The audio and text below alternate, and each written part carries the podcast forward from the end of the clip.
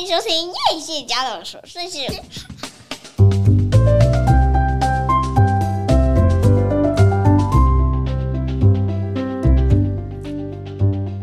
欢迎收听叶谢家的琐碎事，我是 Femina，我是夸米。哎，有没有觉得很妙？我们这个机器啊，测试到最后，这个机器又起死回生了。我本来其实已经打算要把它整个格式化，然后重新再来一次的时候，哎，它突然整个功能都好了。今天听这音质还可以。你要不要那个趁这个机会把它全部再更新软体一次？我突然想到，更新到最新的，然后搞不好它又会不一样的效果。好啊，等我今天把里面的一些音乐给它全部都截录下来，然后更新到一个最新的软体。大家有没有觉得最近春天来了，很多事情变得很不确定？春天是一个很不确定的季节。我发现我们以前对春天的理解是，春天是一切的开始，然后好像充满生机，充满生机是对的，但是同时也带来很多病菌。哈，你有没有觉得春天就是大家都在生病的季节？对啊，尤其是春天后母星，而且感觉好像。天气好像要变热的时候，又突然间回马枪，又突然间变很冷。我一直有印象，以前三月啊，都还有到很低温的时候，现在都四月了，就还十七度，我觉得还蛮妙的。你不觉得这很棒吗？十七到二十度最棒了。因为我其实还蛮喜欢凉凉的天气，嗯、我我喜欢要我我觉得我这个人很极端，就是要热就非常热，然后要冷就非常冷。然后介于中间那种要冷不热，比如说二十五六度这种，我不喜欢。就是要开冷气也不是，然后要开暖气也不是。所以其实这个春天，我觉得大家状况都不是太好。嗯，但是很奇妙，我自自从去年底生了一个生了一场大病之后，你看我们现在一家啊，一家四口三人感冒，我竟然全身而退耶。我居然退不了，我居然一传就被中。今天本来是没有要录音，但是因为我们最近学校的工作即将开始，所以我们在测试机台，测着测着就想说，好吧，既然都开麦了，就来录一集好了。好，可以啊。我跟你讲，大家这放年假的时候有没有去做什么有趣的事情？呃，我啊，就是刚好知道李心洁拍的一个电影叫《山顶小屋》，它是主要是在。做这个华德福学校的纪录片，因为他自己的小孩是华德福学校，大概应该还没进小学吧，好像六岁，所以李心洁作为一个妈妈，然后他又同时是一个导演，他就拍了一个这样的纪录片。然后我们当时就一直很想，当时还没上映的时候就一直想说要去看，但我觉得我跟这部片真的超级没有缘分，我也很热切啊，很想要去看。然后当时有人就说想包场。结果我们就说要包场的话，我们先来问有多少人想看。结果五十五十张票都凑不满，人家包场最少好像要一百三十张吧。于是当然就没有包成啦。然后到了放假的时候，我就想说我要去看了。你知道，我就在假日的时候去华山。你知道那假日华山是非常可怕的，就是停车场一定是爆满。然后我差一点点时间，电影已经快开演了，我已经看好电影时刻就十二点二十五嘛。那我就去停市民大道。哇！我想说，我太聪明了，我停到市民大道好近哦，而且很快就可以走到那个电影院。结果走去的时候，人家跟我说：“哎，你知道我们就是一天只有一场，而且那一场早上十点四十五分演完了。”晴天霹雳啊！我只能这样讲。我说：“哎，不是啊，那我明明看到时刻是这个，那你们明天几点？”他说：“我们每一天都不一样时段，而且不是每天都有。”哦，好，那我想说算了啊，那就。明天再来看好了。那他那个呢？不播的时段他在干嘛？他有很多其他的片啊，就轮着播就对了。因为它是一个纪录片的系列，叫做小黄花系列，然后它就是有很多不一样的片。哦、然后第二天我就想说，好，那我就不要去华山，我去南港的一个影城好了。这样，然后你知道那个影城啊，很在很高的楼层，就是你也是要千辛万苦，然后终于坐坐到了一个很高的楼层，然后我又。去买票吗？我想说，我这一次真的很确定的在网络上看好时刻表才来的。哦、你刚刚讲到那个那个那个南港那家戏院，的的确是千辛万苦哎、欸。对，停好车要上去千辛万苦。首先停车很困难，因为要找到一个很符合、很接近你那一栋的停车位，嗯、通常很难。而且它那个错综复杂，很痛苦。对，就是你要是下错层，你可能就上不了。嗯、然后上来之后发现，哈，下错层等于跟大家跟投错胎一样的感觉。也很痛苦。总而言之，我又很确定这个时间应该有了吧？就我又去了，就那个小姐又跟我说：“哎、欸，小姐，我们今天没有演。”我说：“不是啊，那你们时刻表明明就有写今天有放映啊。”她说：“没有、欸，哎，没有、欸，哎，就怎么样？我就是没有，你想怎样？”她没有。那小姐很客气说：“还是你有考虑看其他的影片？我们现在其实很多片都蛮好看的。”我就心里面想说：“好，算了。”我就无缘，可是你知道吗？我觉得我每一次要出城一趟，对对，对我来说是出城，因为毕竟戏院不是在我家隔壁。你可以想象说，呃，一个妈妈要出门看电影，她可能要把家里的很多家事都料理完毕，然后终于打打打打打点完自己，整理好仪容，然后开着车，经过了一点时间，去到戏院 停好车，然后连着两天跟你说对不起，我们没有演。我我于是就决定，就是老娘的那个时间都不是钱就对了。哎、欸，对，你这你你觉不觉得时间是金钱这件事情？对啊。我们如何去看待时间？时间为什么是金钱？就是机会成本的概念啊！你浪费这么多时间，你可以在时间做其他事情，不是更有意义吗？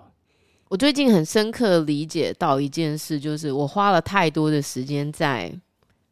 没有成就的事情上，以至于很容易会价值感低落。如果你的时间没有关注在、没有投注在对的事情上面，我觉得很容易会造成没有价值的感觉。嗯，比如说，如果你在一定的时间，比如说你花了一两个钟头，然后看到了一部很棒的电影，哎，你会觉得哇，我的整个心情像被洗牌了一样，心情变得非常好。或者是我花了一个钟头和一个很久没有见面的朋友互相 update 了一下自己的近况，诶，你可能知道了一些你不知道的有趣的事情，或者是你跟朋友的往来交流，心灵的满足，诶，这个一个钟头花的很值得。嗯嗯、那如果你花了一个钟头，然后看了一个看到一半才发现是烂片的，哇，我已经花了四十分钟，我到底要不要把剩下二十分钟看完？有没有觉得人生常常处在这一种，我这个时间到底花下去，我得到的那个结果会是什么？对啊，我知道这种感觉。你知道吗？我知道。我举个例子啊，我在公司做报告啊，或者是找背景资料，花了很多的时间，很长的时间，可能好几天的时间在找报告。结果找完报告之后要开始做投影片了，花了很多时间才做一两张投影片，都感觉超就跟你的感觉很像。就是投入的时间成本很多，但是产出来的东西非常少。哎、欸，但是你知道，你花的那个时间成本，你会知道说，最后这个报告就是很扎实的呈现的时候，嗯、你的时间就是值得的啊，不会因为你付出了这个，比如说八天的工作，最后是零，不会没有这种感觉吧？嗯、的确是啦，就是因为工作的时间很漫长，所以你就会觉得说，哎、欸，为什么每天的产出、产出跟诶、欸、投入跟产出比这么的不不成比例？还有就是，我觉得现在的琐碎时间比完整时间要来得多很多。嗯，因为你的时间会被切割成很多不同的部分。比方说，你在家里啊，真正可以拥有自己的完整的一到两个钟头，我想对单身的人来讲是非常容易的。你可能回到家就全部是你自己的时间了啊。比如说，你七点下班回家，八点。那到你睡觉之前，十二点之前，你可能有完整的四个钟头。这四个钟头，你可能想要做什么都是可以的。可是对于一个有家庭、有孩子的人来说，我们其实回到家，好，好像就开始就是整个家庭生活的节奏。比方说，你可能要花两个钟头做饭、备菜，然后可能啊还要跟小孩子一起去采买，或者是要去散步什么的。真正可以属于你自己很完整的时间，而且你的精神神志清明的。没有，对啊，可能是一早起来的一个钟头，或者是做完家事到去接孩子前的一两个钟头，可能是有的。但是你其实是有非常非常多事情想要排进这个行程的。于是我发现做规划、做目标是蛮重要的事情。嗯、我以前不太喜欢做规划，都会觉得变化赶不上嘛，就是计划赶不上变化。嗯，但是我发现，如果你真的是要能够更具体的去落实你的时间的时候，比如说你可能就是要提早的说，哦，下个礼拜六，这个礼拜六是我们的 Family Day，我们要一起去某个公园玩，然后玩完我们要去吃早餐。好像昨天，哦对，像昨天，因为我的小孩突然间就很想要去某个公园，可是因为你知道那公园每一天的那个人流很可怕哦，我看起码有上百人在那个公园来来去去，嗯、那我就跟我小孩说，我一定要找一天是没有人，我才可以带你去，因为人这么多，我真的不知道那个小孩跑去跑去哪里。然后于是呢，我们就在礼拜六的时候，真的起了一个大早，可能七点半八点，我们就出发去到那边，然后没有人。然后玩到人都来了，可能九点多，嗯，然后我们就哦，我去吃早餐，吃完早餐回到家，发现哇，还很早，那种感觉其实还蛮不错的。可是如果你没有事前做这样的规划，你的一天可能就是在你的晚起晚睡，什么东西都延宕的过程中流逝了，哎，就是这样没有了。而且因为我们在回程的时候，突然间我哥说，哎，他要回台北这样子。我说：“哎、欸，那你要不要到我们我们家来？”说：“好好啊。”然后我们就顺道去买了菜。对。然后你就做了菜，就是热烈的欢迎，真的热烈欢迎啊！嗯。然后虽然这一整天感觉我好像也是秀几类的鬼啊，但是你留下来的可能就是哦，跟家人之间互相彼此互动一下，嗯、关心一下，嗯、那还是会很不一样，还是不一样。对，累归累了哈，但是是累啊，真的累，是不一样的。对。所以我觉得发，我就越到年纪大的时候，越发的觉得时间，嗯，就是你的时间成本，就是你的金钱。嗯，因为我可能前一阵子真的花太多时间在做很不重要的事情，然后我就 越来越觉得这些重要的事情没有做，然后去做那些让你自己感觉自我感觉良好。因为别人会觉得你人很好嘛，你做为别人贡献的事，别人觉得你人很好嘛。嗯、但别人觉得你人很好这件事情，其实某个程度并不会真的带给你成就感。对，因为就像你如果很空泛的称赞你的孩子，也不会给他造成成就感。对，唯有他真的可以知道他可以产出什么，嗯、靠他的双手做出什么。他才可以真的去肯定他自己的价值。对，的确是。我于是就突然间有一个决心，这样子要把不重要琐事全部给他推掉，就是要做坏人，不要在我身上。对，就是不要再做好人了。嗯、就是很多事情不要一直觉得不好意思。我真的很容易会鞠躬，然后说不好意思，选择说不了，对不对？我我觉得在选择说不之前啊，可能要先学会不要那么常觉得别人给你一点点，你就要全拥以报。嗯、我觉得我一直以来个性就这样，嗯、虽然没有没有这样的个性也没有不好啊，嗯、就是好像好好像就是很懂得感恩啦。嗯、可是某个部分好像会觉得你自己真的有这么没价值吗？嗯、为什么人家给你一点点，你就好像一副？好像天大的恩惠这样子，是不是？是，对啊，我觉得学习改变也也不容易，因为这个基本上是你的惯性嘛。对，一个人的惯性跟习惯要改变，真的很不容易。那我后来就很字句斟酌，就是当别人在跟别人一起工作的时候，我我通常第一句那个不好意思，我就会先收起来，这样，嗯、然后不要那么长的说不好意思。嗯、对。因为我发现有些人其实一辈子都没有在不好意思，从来没有不好意思过，哎，不需要。然后堂堂正正、理直气壮，然后让人家觉得好讨厌。可是我觉得他的那个规矩就是好清楚哦，嗯、就很讨厌，就觉得明明就是你的问题，你为什么还不会觉得自己有需要道歉的地方？嗯、可是他活得很理所当然。我现在开始很羡慕这样的人，哎，对，你不知道这个人是白目还是怎么样。白目还是说他活着很有自己的理目标跟理想？我觉得在乎旁人的眼光。我觉得他们不在乎旁人的眼光，然后可以直进，就是没有觉得自己这样做有什么不对。对，我其实某方面是很欣赏这样子的人的啦。嗯，对，就像我说，我那时候看那个但是你不觉得有些人，如果有些人能做到能收能放，嗯，这种人更厉害吗？就是该感恩的时候感恩，但是不要对不不感激你的人，给你的时候给你，但是我坚持的时候，我我就是坚持，我不退这样子。对啊，我也很想要做一个不退的人呢。别人都要改我的东西的时候，我都会说好哎。嗯。可是我也很想要有一次老娘就是不让你改，或者是我就是要仿他，你要怎样？嗯。我也很想这样，我做得到吗？我不让我仿是不是？好，那我就不做了。你们自己去做吧，我就不做了。讲得很好听哦，很好听啊！你可能没有以后就没有工作机会了。没关系啊，不在意啊。我为什么？我觉得我真的是太在意了，我在意太多事情了，在意太多不该在意的人了，把自己活得好辛苦哦，我觉得太辛苦了。好，有人要喝茶，我们休息一下。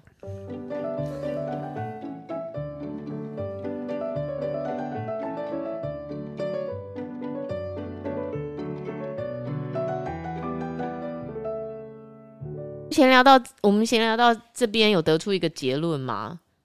不要做好人。对啊，我觉得没有必要做好人啊，做你自己就好了，对不对？应该把时间真的是花在嗯，让你觉得会值得的事情。比方说，你知道我以前都要帮忙做团购嘛，然后常常要分货啊。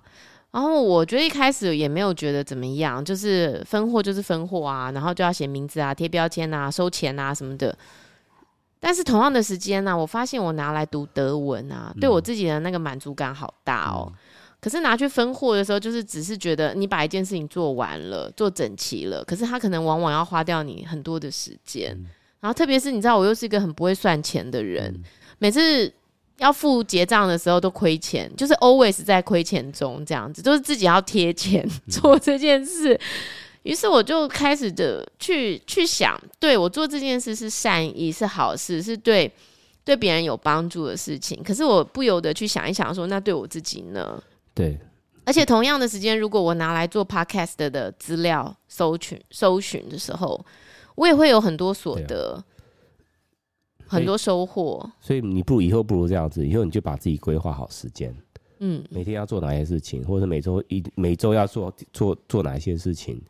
这些事情都做到了，我们再来想说，我有没有其他力量能帮其他人做一些事情？我现在其实已经开始慢慢的在做一个选择，就这个选择就是说，呃，我以前呢、就是有一本新书出来的时候，然后我自己想买的时候，我就会去开团，我就会觉得买一本跟买十本其实是一样嘛，反正都是一起寄过来，然后大家都受益，你可以得到你要的书，然后厂商也可以卖书什么的。但是我今天做的一个选择就是。哦，我看到一本书了，然后我就自己默默的买了，这样子，嗯，就是在没有人特别来询问我的状况下，我就不会这么鸡婆的觉得我要开一个团。那我觉得这也不是自私，而是我就是做了一个选择，我想要把时间花在哪里，这样。然后其实我每天都有规划，我每天该做哪些事情，然后我每天想要做什么，这样，嗯。不得不说，其实我最想要做的事就是还是看到好好看的电影，然后写评论，然后看到好看的片，然后写评论，嗯，这样，我觉得这还是就是还是发自我内心我最想要做的事情。嗯，那比如说我今天这个下午啊，我其实是应该要就是我我有一些要要 on 的工作，我要开始准备规划这样子，于是我就没有把这个时间拿去看电影，然后就把它拿来做计划。我觉得也很好，对，就起码不是来了一箱东西，然后我开始又要在那边做这些工作，这些工作我可以做得很好，就是对我来说不难，它不是一件难的事情。可是做久了，你就是真的会觉得没有办法去让你的心理得到适当程度的没有办法成长了，对，获得啊，满足啊这些东西，你需要另一个层次的满足感。对，我需要可以一直成长的那种。马斯洛的渐渐往上爬了。嗯、马斯洛的那个什么什么论啊，需求论是不是？我不晓得哎、欸。对。然后像我最近其实一直在考虑，我想去宜兰上一个课，这样。知道在宜兰就是每个礼拜五早上八点半有开一堂读书会的课，人要去到现场上到十点。我们去宜兰那个地方大概要开一个钟头，然后等于差不多六点半七点，你可能就要准备出发这样。虽然只有五个礼拜啦，但是对别人，对一个不是在宜兰的人来说，还是一个挑战。而且会塞车，有可能。对，但是我想要去七点半开始吗？八点半，八点点半，对对对对，最晚可能不能超过七点出门吧。两个小时，一个钟头是正常时间吗？不是，我是说上课时间两个小时，一个半钟头，头对，然后就回来这样子。可是我一直觉得那个那个东西很吸引我，对。那我觉得好像你要去花时间做那些，对，对你可能有点挑战。不是那么舒适，可是你觉得做完你会觉得得到很多的事情，嗯、而不是一些让时间流逝的很琐碎的生活的事情。嗯、对，这是我大概最近的想法是这样。嗯，嗯，所以有我觉得很好啊，就是走出舒适圈嘛。对啊，对不对？然后对对，对平常的琐事说 no。对啊，然后安排自己的计划。对，然后。如果人家因此觉得哦，你怎么变了，或者是哦，你怎么不是以为中这么好的人？就说我跟那个布鲁斯威威利一样得了失语症，失语症能改变大脑的结构，所以能改变人的认知。你就这样讲就好了。他不是失语症啊，除了失语症，你知道那个嗯，他改变大脑结构，我知道真的、啊，所以他会做出不一样的行为。嗯、我那天不是问一个气功老师吗？我不是说怎么样的人会得失智症吗？是不是那个铝吃太多？然后他就说，胃药吃太多的人会得失智症，因为那个胃药里面有很多的铝，铝好可怕。对，所以他说，其实药吃太多是不好的，嗯、不要吃太多药。嗯，然后我说，那用那个。韩国泡面那种锅，铝锅。对啊，大同电锅以前是铝的啊，超轻的。我说吃那个东西会得失智症吗？他说那个东西的铝其实含量相对来说是少非常多的。嗯 嗯，我觉得还蛮有意思的。嗯、好，那所以我最近看了一些片，我觉得还蛮不错的。格杀福顺，很多人就觉得说。要血腥没血腥，要什么没什么的，但是其实我觉得他的美学拍的很好，欸，哎，我好像有看前面大概二十分之一，那你不还没有看到那个最重点的地方？我觉得就是就一个就一个电影结构来说，我其实觉得不差，然后我觉得他的美学摄影真的是做的相当好，而且剪接啦，对不对？你是有有说他的剪辑，对他的剪辑也蛮好的，然后我觉得。其实全度妍就是他的片，就是会让你很喜欢啦。不管他演什么，我觉得都有一定的、有一定的他的高度在，都是入木三分了哈。演、嗯、什么入木三分？对。然后我觉得我喜欢那种没有让你觉得很可怕的。的戏，嗯、有些戏如果太裸露、太太直接、太血腥啊，让你要一直这样子屏气凝神的看，我觉得也很可怕。嗯、我觉得这部戏就是恰到好处啦。嗯、我我自己是觉得还蛮喜欢的。嗯、然后你最近都没什么都没看吼？没有哎、欸，我最近没有办法，我最近只要上床，我就觉得好想好累，好想睡哦。哦，是因为感冒的关系吗？不知道。哦，okay、可能也怕怕怕那个花时间看到烂片。对我，我我发现为什么人家需要介绍就是这样，就是因为你如果花了时间，然后看看到一个很不好的那个心情，真的太差哎、欸，就是不知道。我发现其实现在那个有真的是我我有那种注意力注意力缺失缺失，没有办法花，就是没有办法花太多时间在一件事情上面。我想要在最短时间看到所有的东西的精华，这是现代人的毛病吗？我觉得可能是、欸。就是没有办法有足够的时间去深度，然后只要求最短时间广度。我想要最短时间知道你告诉我所有事情的重点精华，这样子。我不知道，可能也是跟工作有关吧，因为太多事情了，所以我希望在最短时间能处理到最多的事情。但我觉得这，我觉得，这个带给我的影响很可怕。对啊，我觉得那你这个人就没有办法只深。深植在这个土地上，哎，就是会有一点流于很片面的、很片段的，好像没有办法很真的落实脚踩地上的感觉吼，而且不会觉得自己有时候太快了嘛，就是那个东西资讯啊太多了，多到无法选择。有啊，但是没有办法，我觉得这个可能真的是工作带来影响哦。真的啊，嗯、好啦，那希望你老年的时候，反正时间多的时候，可以慢慢的再回到比较缓慢的步骤、缓慢的节奏。对啊，但我不会，你知道，我最近还看了一个真的是世界无敌缓慢的片，可是我觉得带给我的冲击也蛮大的。它是一个韩剧，然后是金英光跟李圣经主演的，叫做《原来这就是爱》啊。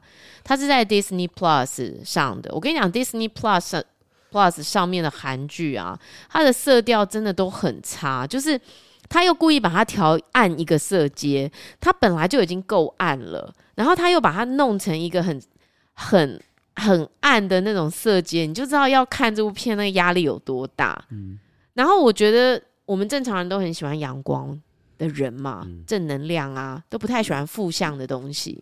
可是这个片其实讲的就是暗黑的两个负向的心灵，整个破碎的，就灵魂都快要不完整的两个人的相遇。嗯、那最后会变成什么？你知道，就两个都是很孤单的人，两个都是遭遇到很多人生的困顿的人。然后这两个人看到了彼此，他们会不会有机会成为彼此的一道光？嗯，我其实觉得这个故事里头有很多你会看到你的自己的人生片刻的地方，嗯，我自己还蛮喜欢的。嗯，而且他那个故事讲的是这个女孩子因为父亲有外遇，然后这个父亲的外遇呢，外遇对象呢夺走了他们的房子，然后这个外遇对象其实跟别人也有。也有已经出生的孩子嘛，然后呢，他就一心的想要对这个孩子复仇，就是希望他也是穷途潦倒这样子，然后让他可以把房子夺回来。没有想到最后竟然爱上他这样子，反正是一个蛮不可思议的故事。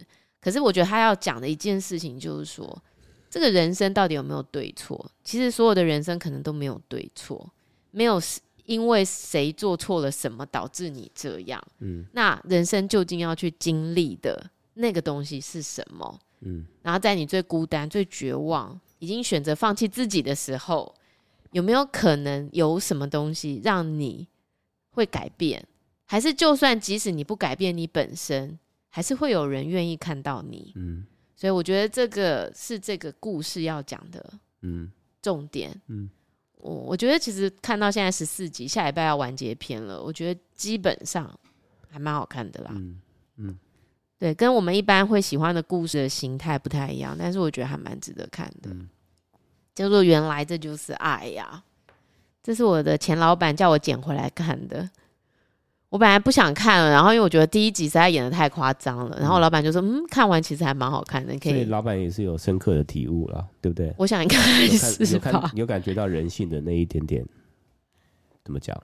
我发现哦，我觉得人越走到中年啊，你会看到的暗黑层面会越多嘛，嗯，因为你可能会越来越了解你自己，然后你会越来越对你的个性有一些怀疑，或者是有一些你以前没有发现的部分。人生的历练也比较多。对，那我觉得越到这个时候，你会越去思考一件事情，就是什么才是真正的我？我是谁？从何而来？嗯、那我要决定未来的我到底要长成什么样子？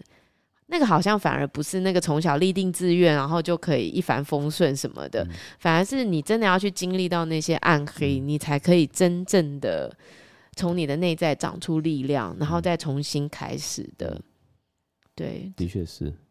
所以我最近也在经历这一些，到底我是一个怎么样的人？